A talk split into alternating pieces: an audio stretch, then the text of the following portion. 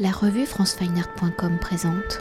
Gabriel Boré, vous êtes commissaire d'exposition et nous nous rencontrons autour de Couleurs du Nord, trois photographes danoises présentées à la galerie Clémentine de la Ferronnière. Alors, exposition conçue en partenariat avec la Maison du Danemark, Couleurs du Nord s'inscrit dans le prolongement de la manifestation Lumière nordique, un parcours photographique en Normandie consacré à la scène photographique de cinq pays nordiques je les nomme le Danemark, la Finlande, l'Islande, la Norvège et la Suède, qui étaient présentés dans différentes institutions normandes du 7 avril 2018 au 27 janvier 2019, où vous étiez donc commissaire général du projet.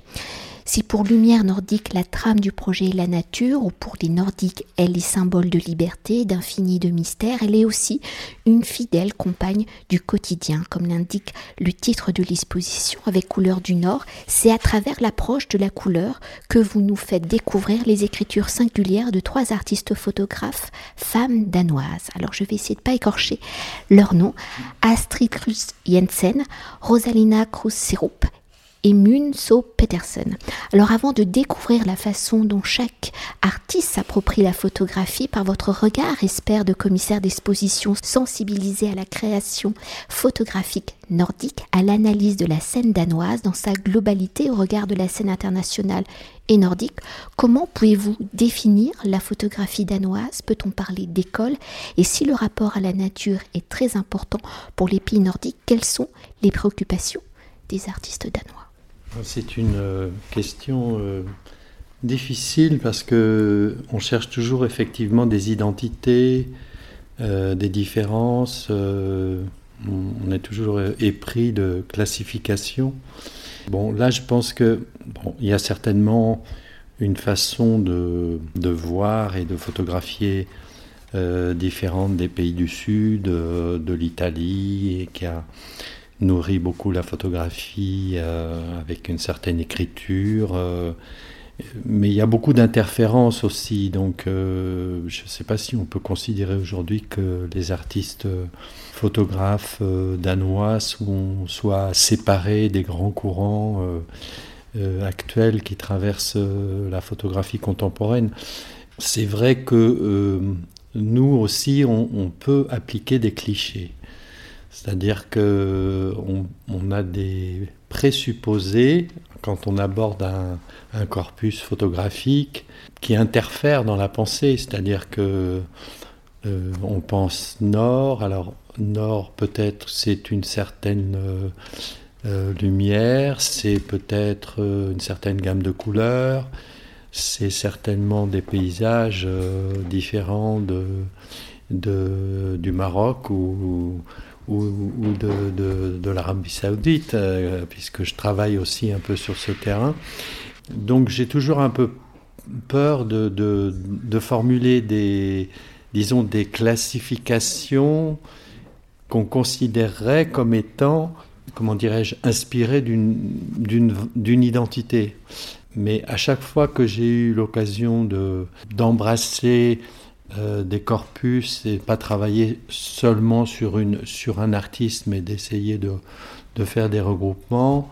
Euh, il y a toujours cette envie de dire ah bah le nord c'est peut-être bleu, euh, c'est plus bleu, c'est moins chaud, c'est plus froid. voilà, c'est des. Mais ça c'est mentalement, on, est même inconsciemment amené à, penser ça. Je me souviens aussi que quand j'avais travaillé, il y a longtemps de ça, mais j'avais travaillé sur la photographie britannique et on, cherchait dans la photographie britannique un esprit une espèce de, d'esprit d'humour euh, particulier, d'ironie. Et il y avait, il y a, il y a. Mais c'est vrai que ça tend à, par exemple, là on s'écarte du, propos, mais en même temps on est dedans. Euh, aujourd'hui, je ne sais pas si l'esprit britannique dans la photographie est aussi caractéristique qu'il l'était euh, dans les années 90, par exemple. De même que euh, le néoréalisme italien dans la photographie, il, était assez évident chez, chez, certains photographes, on le sentait. Euh, c'est-à-dire l'influence du cinéma sur la photographie, on le sentait très fortement. Aujourd'hui, j'ai l'impression que ça s'est mondialisé. Quand on regarde les jeunes artistes photographes italiens, ils font des choses qui sont très comparables à ce que peuvent faire des jeunes euh, américains. Voilà. Donc, bon, il n'empêche que euh, c'est intéressant de poser cette question. C'est même nécessaire parce que on a besoin dans le discours d'essayer de cerner euh, un esprit, une, euh, une façon de, de, pratiquer la photographie, euh, se demander aussi qu'est-ce que photographient ces, ces artistes-là, et puis les rattacher aussi à des traditions artistiques plus anciennes c'est-à-dire euh, ce qu'on peut trouver dans la peinture danoise, puisqu'il y a, il y a notamment en ce qui concerne le Danemark, il y a une école, euh, il y a, un âge d'or de la peinture danoise euh, qui a été exploré à travers des expositions, même en France. Donc voilà, comment se rattachent les artistes photographes contemporains à leur patrimoine. Voilà. Et qu'est-ce qu'ils vont devenir? Bon, là, tout à l'heure, je lisais une petite, une petite citation de Kierkegaard, qui est un philosophe, évidemment, euh, danois, mais euh, euh, dans un article de Douglas Kennedy, il parlait de cette question de comment penser l'avenir? Par rapport au passé.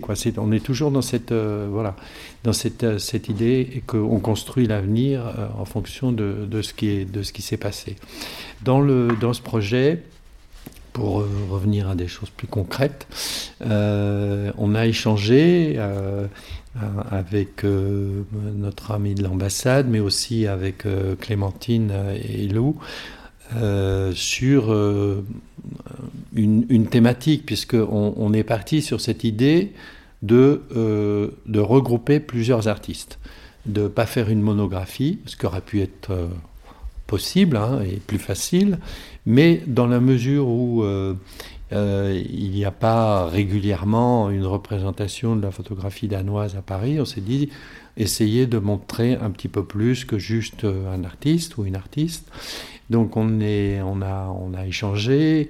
Euh, la question de la couleur est arrivée assez vite. Même à un moment donné, on s'est dit, tiens, euh, on pourrait travailler sur le bleu parce qu'on avait euh, identifié, j'avais identifié aussi une autre artiste qui s'appelle Emily Lundström, qui travaille beaucoup sur le bleu. Dans le, le cas d'Astrid, le bleu est une couleur aussi dominante. Mais finalement, c'était un petit peu facile aussi d'une certaine manière et limitatif. Ça aurait été un peu un exercice de commissariat de dire voilà le bleu euh, le bleu danois euh, qui, est, qui est différent du bleu suédois voilà et du bleu clin etc etc donc voilà. En revanche on a c'est vrai que la question de la couleur le traitement de la couleur c'était un axe possible et puis en explorant parce que en fait cette exposition effectivement elle est elle est liée au travail qu'on fait sur euh, la photographie nordique, mais on va euh, prochainement, euh, enfin l'année prochaine, renouveler cette manifestation Lumière nordique dans un deuxième épisode. Et pour ça, on travaille aussi sur d'autres photographes, d'autres corpus, etc. Et il y a aussi cette artiste, Emilie Lundström, justement, qui, fera partie, je pense, du projet, explorer la question de la couleur. Il y a aussi une chose qui est arrivée euh, un peu dans, le cours de la réflexion, c'était de réunir finalement des femmes pour euh, créer du lien et, s'interroger un petit peu sur euh, quel est le destin des photographes femmes, des artistes femmes dans ce pays. Et justement, pour continuer de décrypter la scène photographique danoise, l'exposition présentant trois approches photographiques d'artistes femmes, la création au féminin se différencie-t-elle de la création au masculin où le genre n'a pas d'incidence particulière sur la sensibilité artistique, donc de cette scène danoise? Récemment, dans le, dans le domaine de la photographie, c'est vrai qu'il y a eu une, une, recrudescence de cette réflexion. Existe-t-il une photographie féminine ou euh, quel est le statut des femmes par rapport aux hommes, etc., etc. En ce qui me concerne, je pense que c'est pas vraiment un problème, un sujet euh, de dire euh, voilà c'est c'est un, un, une écriture féminine, etc. Je pense que les artistes, euh, soient qu'ils soient hommes ou femmes, peuvent peuvent et doivent aborder tous les tous les sujets. C'est cette liberté qui est importante c'est pas de commencer à cantonner en disant mais ça c'est un sujet de femme ou ça c'est un sujet d'homme, etc. C'est vrai que dans l'histoire de la photographie, il y avait des pratiques qui étaient plutôt masculines euh, pour des raisons physiques aussi, le reportage, etc. Encore que quand on creuse un peu, on s'aperçoit qu'il y a des photographes femmes euh, à toutes les époques euh, dans, le, dans, le, domaine du reportage, hein, à commencer par Garda Taro, la, la, compagne de Robert Capa, euh, voilà. Donc c'est pour ça que j'étais un peu contre l'idée de, dire il y avait une exposition à Orsay qui a peur des femmes photographes, ou quelque chose comme ça. Je trouve c'est un peu, un peu bizarre de présenter les choses de cette manière. Parce que quand on regarde l'histoire de la photographie, euh, on voit que la présence de la femme est, dès le départ euh, existe. Après, des difficultés à être reconnues, oui, probablement, ça c'est même certain. Mais en tant que créateur, euh, si on, part du, de la question de la création, euh, Julia Margaret Cameron, c'était une très très grande portraitiste et elle a laissé une œuvre euh, immense. Après, dans, ce projet-là, c'est vrai que c'était, il y a aussi une question qu'on qu'on doit se poser quand on fait un projet de commissariat, quand on fait une exposition, c'est, alors je, je vais dire, donner un peu du grain à moudre pour la communication. C'est-à-dire qu'il faut, euh, euh, avoir des éléments de, de, réponse qui euh, s'énoncent clairement. voilà, se conçoit clairement, s'énonce clairement. Donc c'est vrai qu'on a un peu envie de... Et là, c'était un peu ça l'idée. Euh, c'était de, de, faire un, de faire un focus, de pas trop s'éparpiller, et en même temps à l'intérieur de, ces, de cette série, de ces trois artistes, de montrer les différences. Parce que, en fait, certes, la couleur est sous-jacente, elle elle est, il y a une réflexion sur la couleur quand on regarde euh, les trois, les, trois œuvres, les trois, les trois séquences, mais en même temps, la pratique de la photographie est très diversifiée. Si on prend euh, Astrid, par exemple, elle travaille à partir du Polaroid, Mun, elle fait des, expériences même sans appareil photographique, avec des, des scans euh, directs de plaques de verre. Rosalina, on n'a exposé qu'une toute petite, tout petit aspect de son travail, mais elle a, une, activité aussi vers, la, la 3D. Enfin, bon, voilà. Donc, ici, on représente des, des choses qui ont émergé, mais qui ne sont pas euh, comment dirais-je, caractéristique de toute la production.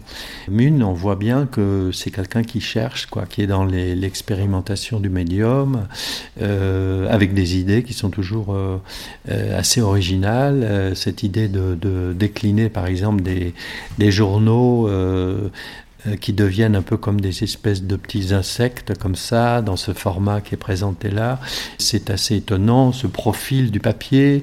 Elle, s'intéresse beaucoup aussi à, l'impression, à la page imprimée. C'est pour ça qu'on a mis aussi cette, série de plaques euh, d'impression offset, où il y a un sujet qui effleure comme ça, mais qui n'est pas vraiment présent. Euh, les plaques de verre, c'est d'abstraction totale, mais plastiquement c'est très séduisant. C'est une gamme très limitée de couleurs quand on regarde bien. c'est on est entre un bleu pâle, euh, il y a une petite apparition de, de, jaune, mais c'est jamais saturé, c'est toujours très très léger. Donc c'est intéressant ces gammes qu'elle fait à partir d'idées différentes. Astrid, elle est peut-être plus romanesque je dirais, parce qu'il y a, y a une atmosphère, il y a un personnage dans un espace, il y a euh, le personnage de dos aussi, comme ça, c'est quelque chose de...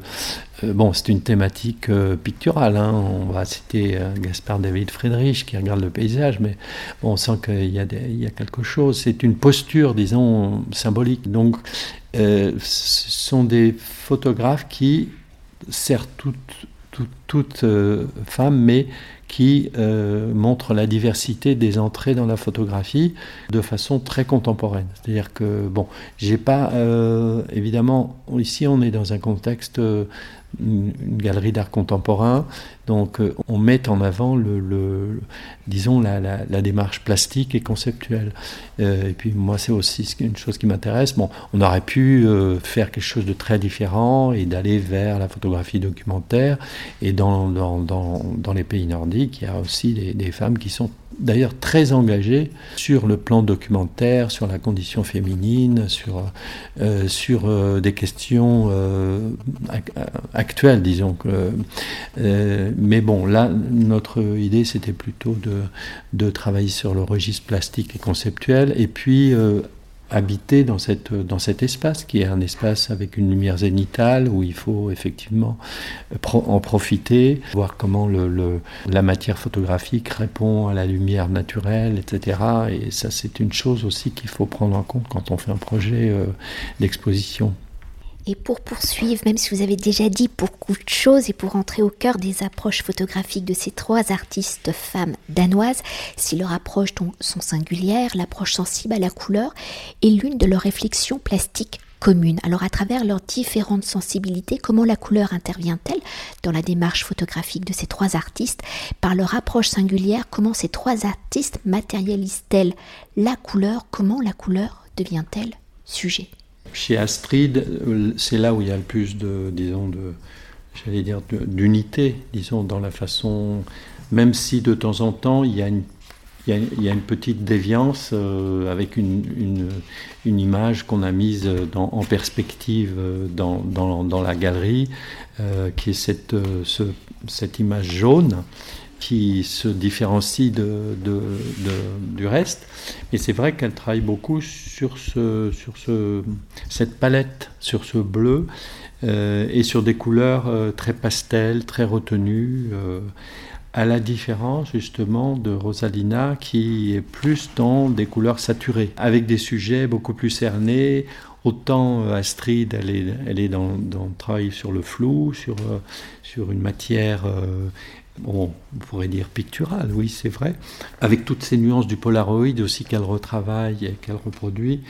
Elle est très, très, effectivement, très, c'est très contrasté euh, par rapport à, à, ce que fait Rosalina, où elle est beaucoup plus peut-être pas dans des couleurs primaires, mais enfin déjà dans des couleurs saturées, jouant avec des contrastes entre le bleu et le jaune, entre des expériences de, matière aussi, de confrontation, le rideau par exemple euh, rouge euh, sur le fond du, mur marbré, euh, les natures mortes qu'elle affectionne particulièrement, qui sont des natures mortes euh, un peu, comment dirais-je, inhabituelles par rapport à la tradition picturale de la nature morte, euh, où on voit des fruits, euh, des coupes de, raisins, etc. Là, elle, fait, elle utilise les éléments comme un peu des petits personnages qu'elle assemble avec une feuille de papier froissée. Donc elle se moque un petit peu des traditions de la nature morte. Il y a une certaine ironie dans la façon de, traiter le genre de la nature morte. Et euh, Mine, bon, on, en a parlé, Mine, elle, elle travaille par série, voilà. C'est elle qui est la plus sérielle, je dirais. C'est-à-dire que ça l'occupe... Euh, euh, sur, un, sur, une problématique, par exemple les, les, plaques de verre, euh, il y a un nombre précis, là on a exposé la série complète, après elle, elle passe à autre chose. Les, les journaux, c'est pareil, elle a, une fois qu'elle a exploré cette, euh, cette idée, c'est fermé, c'est terminé, c'est un projet, etc. Et donc c'est différent. Là, chaque, série fait, fait l'objet d'une recherche spécifique avec des questions plastiques spécifiques, des questions techniques spécifiques, etc. Donc c'est vraiment, euh, comme je disais tout à l'heure, je me répète, mais euh, c'est vraiment des artistes qui, évoluent, euh, disons, par rapport à la photographie de façon très différente. Et pour nous, en ayant comme, comme dénominateur commun la couleur. Mais ça, c'est nous qui l'avons qui l'avons mis en scène. Hein. On n'a pas, euh, elle se, elle se revendique pas comme étant des coloristes, euh, comme il y a pu avoir des artistes, comme il y a pu avoir dans dans, dans, dans l'histoire de la photographie à un certain moment donné, il y avait vraiment des gens qui étaient considérés comme des coloristes, euh, des gens comme Harry Gruyère ou d'autres photographes comme ça de cette époque, qui, revendiquaient, ou même Martine Parr à un moment donné était très coloriste. Enfin, il jouait beaucoup sur cette question-là. Donc, euh, elle se, c'est pas des, personnes qui se considèrent comme des coloristes à proprement parler. Et toujours pour poursuivre, si l'approche sensible à la couleur est donc une réflexion commune aux trois artistes, l'expérimentation de la matérialité photographique est également un champ d'exploration dans leur pratique. Alors quelles sont ces expérimentations photographiques et comment l'expérimentation de la matière se concrétise-t-elle? Alors, on a un peu répondu à ça tout à l'heure avec Astrid, euh, vu euh, comment elle, utilisait la spécificité, disons, de, l'objet Polaroid, de la technique Polaroid, avec le retraitement aussi de. Bon, c'est vrai que le Polaroid a une histoire assez particulière euh, par rapport à la couleur. C'est un. Beaucoup d'artistes ont. Plus d'ailleurs, c'est assez amusant parce que c'est parfois des artistes, quand on reprend l'histoire du Polaroid, il y a pas mal de, créateurs qui n'étaient pas forcément des photographes et qui se sont intéressés à cette, euh, à cette technique et qui l'ont même parfois détournée euh, dans les années 80. Je me rappelle, il y avait vraiment des tendances assez intéressantes. Elle reprend un peu cette, euh, ce patrimoine, je dirais, avec une certaine texture, certaines textures colorées, une dominante de couleur, comme on l'a dit, euh, et puis il y a aussi chez elle, évidemment, euh, une chose qui est importante, c'est la composition euh, en carré. quand on regarde les images, on, voit que les sujets, les intérieurs, la géométrie des intérieurs, je parle pour là, par exemple ces photographies-là, cet escalier, la porte, etc. On voit que le carré, c'est la base de, à partir de laquelle elle construit. Et euh, bon, les intérieurs, euh, c'est une chose euh, dans les pays du Nord hein, qui, est, qui est importante. c'est vrai que comme il fait froid dehors, on travaille beaucoup dedans, on peint dedans, on fait des portraits à l'intérieur. Enfin, c'est bon, c'était, il y a tout un héritage comme ça qui est bon, qui est. Est-ce qu'elle le reprend sciemment à son compte Mais enfin, en même temps, il faut quand même le, prendre en considération. Donc, elle, elle travaille beaucoup plus sur le. Enfin, je veux dire, elle travaille essentiellement sur cette, compo cette composition à partir du du cadre, du cadre carré. Ce qui n'est pas le cas de Rosalina, qui elle euh, est dans une euh, pratique plus traditionnelle de la photographie, du format rectangulaire, qu'elle utilise à la fois horizontalement et verticalement, en recadrant un petit peu, mais disons la composition n'est pas, est, pas aussi euh, liée chez Astrid, à, la forme exacte du, Le carré chez Astrid, c'est vraiment quelque chose de très important. Mais on voit qu'elle a euh, des, réflexions euh, sur la géométrie aussi qui, qui, sont, qui sont assez, euh, assez, assez pertinentes et assez intéressantes. Et chez, chez Mun, c'est évidemment, c'est plus le sujet, presque le concept qui compte avec une idée qui est plastique, qui est au service de, ce concept. Parce qu'on pourrait effectivement, euh, sur les journaux comme ça, qui, sont comme des insectes, on pourrait aussi euh, se poser la question de savoir est-ce qu'elle veut dire quelque chose sur la presse papier aujourd'hui, est-ce qu'il y a quelque chose à... Voilà, ça pourrait être interprété comme ça. Ce qui est amusant, c'est que c'est un peu un tour du monde. C'est-à-dire qu'à travers cette histoire des différents journaux, elle se promène dans, voilà, dans différentes cultures. Euh, et puis aujourd'hui, eh ben, le, papier, le journal papier, c'est quelque chose qui est peut-être un peu en, voie de, qui est menacé, quoi, qui est fragile.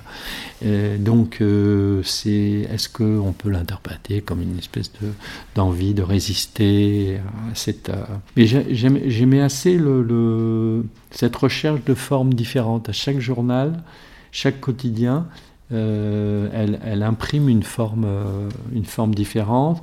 Et parfois aussi, bon, le fameux journal italien de sport, euh, qui est un peu coloré. Donc il y, a, aussi de temps en temps une, toute petite touche de couleur qui apparaît. Et pour conclure notre entretien et pour évoquer ces trois artistes Dans l'histoire de l'art de la scène artistique, on l'a déjà un peu évoqué, hein, où de nombreuses grandes institutions parisiennes ont présenté dans le courant de l'année écoulée des figures incontournables de la scène artistique danoise. On peut citer euh, Niels Hansen Jacobsen, présenté actuellement au musée Bourdelle, ou Sonia Ferlov-Mankoba, que l'on a pu découvrir à l'été 2019 au Centre Pompidou, ou encore Willem Hommerschoy, présenté au printemps 2019 au musée Jacques Marandré.